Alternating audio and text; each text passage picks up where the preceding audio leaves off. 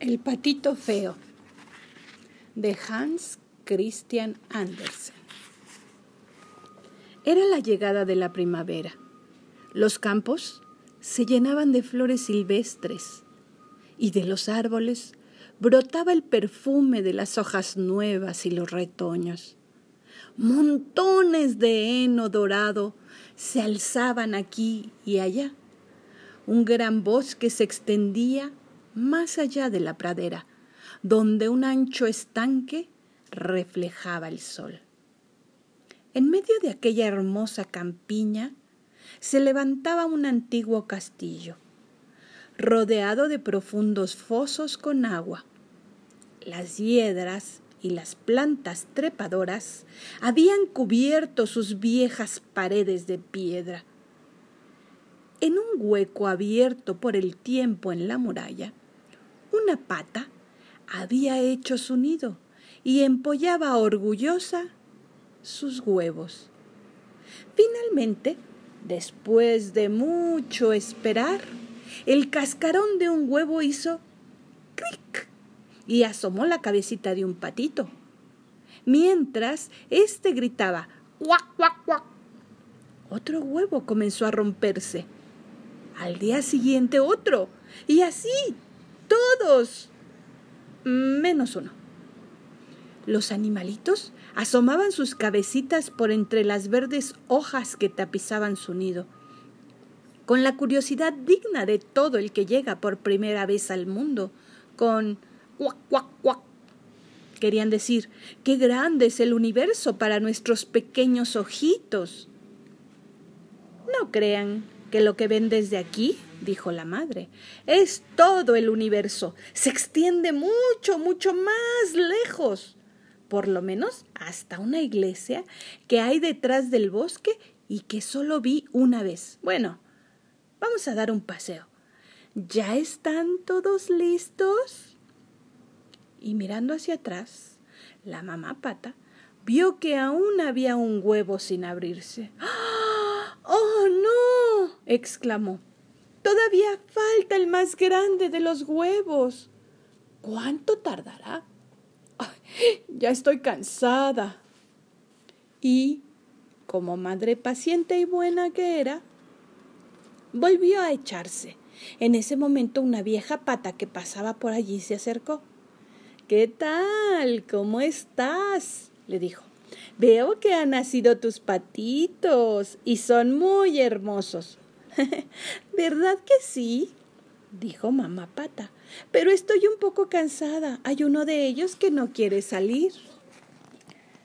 Déjame ver ese huevo, pidió la vieja pata.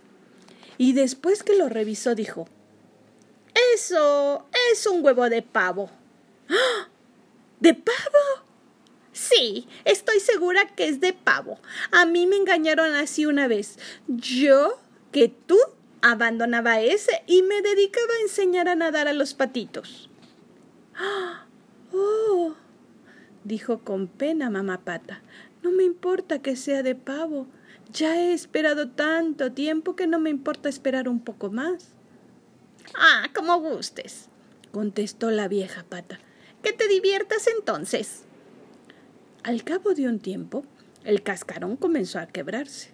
Asomó una fea cabecita y después un animalito muy grande y desproporcionado. ¡Ah! Dios mío, qué monstruito, dijo la madre. ¿Será realmente un pavo? Vamos a ver. Voy a llevarle al agua y si se resiste a entrar, lo echaré por la fuerza. A la mañana siguiente brilló un sol espléndido Mamá Pata salió con toda su familia directo al estanque. Y zúmbate. Uno por uno los patitos se fueron echando al agua y nadaban. Era una maravilla. Zambullían sus cabecitas y al instante volvían a aparecer y las sacudían con ímpetu.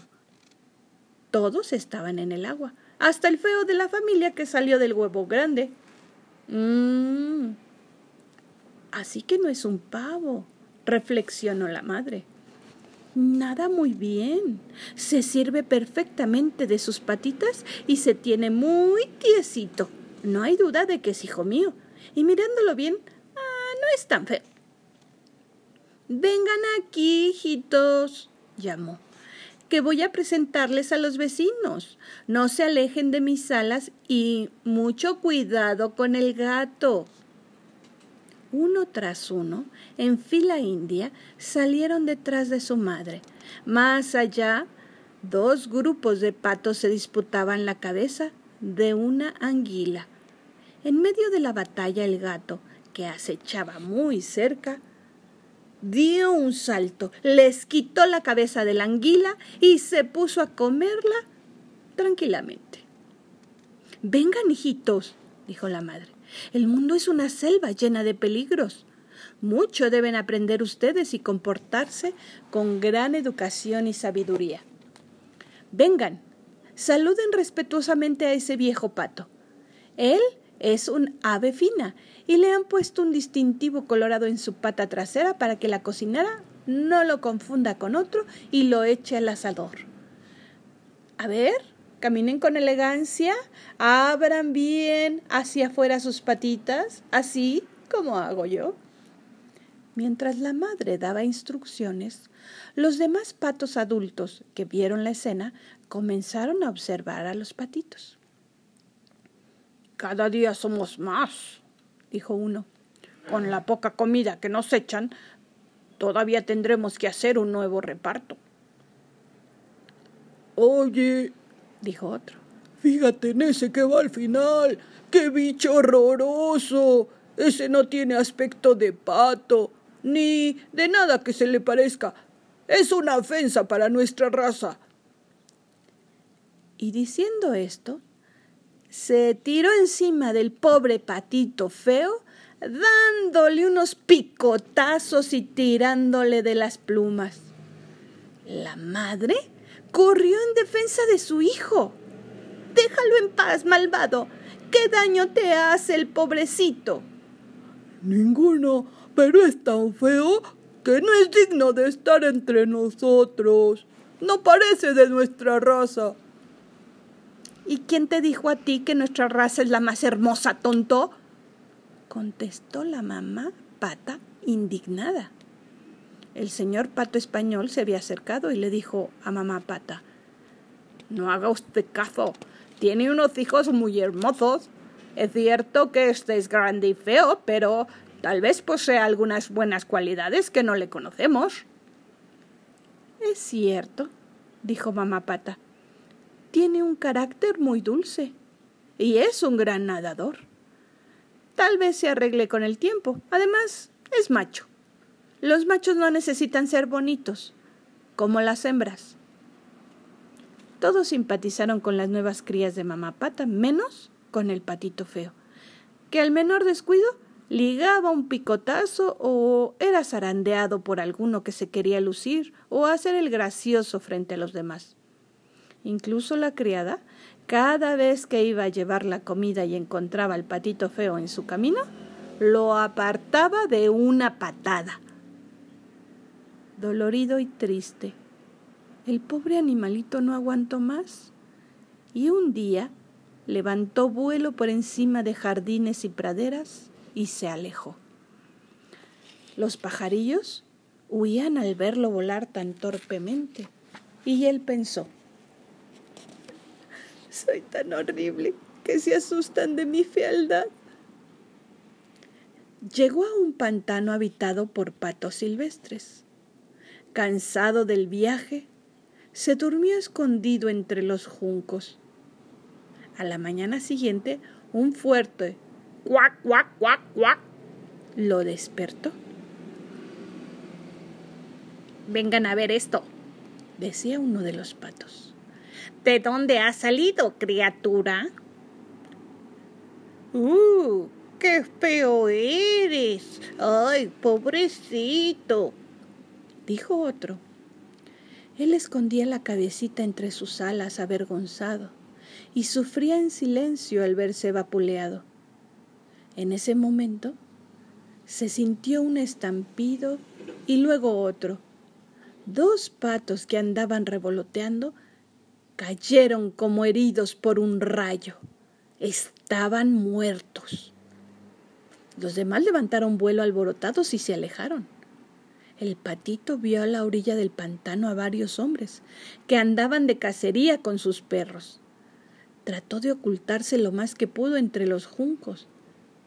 Así esperó. De pronto sintió un ruido, se dio vuelta y casi se muere del susto. Frente a él tenía el hocico de un perro. El perro lo olfateó y luego con gran indiferencia se dio media vuelta y se fue.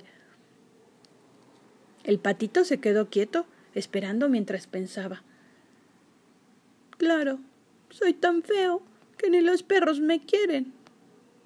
Y una lagrimita de pato corrió por su pico. Bueno, al fin y al cabo la fealdad me ha servido para algo, se consoló. Todavía estoy vivo remontó vuelo y siguió su camino. Llegó por fin, después de mucho andar, hasta una cabaña solitaria. Huyendo de la tormenta que se avecinaba, se metió por la puerta entornada. Allí vivía una mujer que tenía un gato que sabía hacer ron, ron, ron y despedir chispas cuando le pasaban la mano por el lomo. También había una gallina muy coqueta que hacía y ponía unos hermosos huevos. El patito durmió en un rincón hasta el día siguiente, en que fue despertado por la gallina. ¿Quién eres tú? Tú, extraño ser, preguntó la gallina. ¿Y cómo ha llegado hasta nosotros? Antes de que el patito pudiera contestar, apareció la mujer que contentísima creyéndole una pata dijo ¡Ay, qué suerte! Por fin podré tener huevos de pato y los pondré a empollar. Esos días fueron los más felices para el patito feo. La mujer le dio muy bien de comer y lo trató con amabilidad aunque la gallina y el gato eran muy vanidosos y cada vez que el patito quería dar una opinión diferente a la de ellos, lo mortificaban preguntándole. ¿Sabes tú poner hermosos huevos como yo? decía la gallina. ¿O sabes hacer ron ron como yo y sacar chispas cuando te pasan la mano por el lomo? No, contestaba humildemente el patito. Entonces no tienes derecho a voz ni voto, decía la gallina, y se iba orgullosamente dejando al pobre patito sumido en su humillación. Un día, al abrirse la puerta de la cabaña, un aire tibio penetró en el ambiente, y el patito sintió un deseo muy fuerte de ir a nadar y zambullirse se lo comentó a sus vanidosos amigos y estos le dijeron, pero qué cosas tan tontas se te ocurren. Eso pasa porque no sabes hacer nada. Si aprendieras a hacer ron ron o a poner huevos, no andarías pensando en esas extravagancias. Ustedes no pueden comprenderme, les contestó el patito. verdaderamente no, dijo el gato, y dando media vuelta se alejó. Pasó el largo invierno, las tormentas cesaron y la primavera volvió a reverdecer los durazneros y los ciruelos. El patito sentía unos tremendos deseos de vivir y resolvió abandonar la cabaña. La mujer ya no lo trataba como antes porque se dio cuenta de que nunca iba a poner huevos y sus orgullosos amigos no lo entendían. De modo que se lanzó de nuevo solo al mundo. Anduvo por muchos lugares. Se sentía más fuerte y más poderoso, más ágil al volar. Así llegó hasta un hermoso lago. Estaba ansioso por tirarse al agua y nadar un rato, pero un ruido de alas lo detuvo. Miró al cielo y vio una bandada de hermosas aves blancas de largos cuellos. Eran cisnes. El patito se sintió tan conmovido por su belleza que la emoción le anudó la garganta. Corrió a zambullirse en las aguas para poder llorar a solas, sin que nadie lo molestara. ¿Quién pudiera ser tan hermoso como ellos? Se dijo.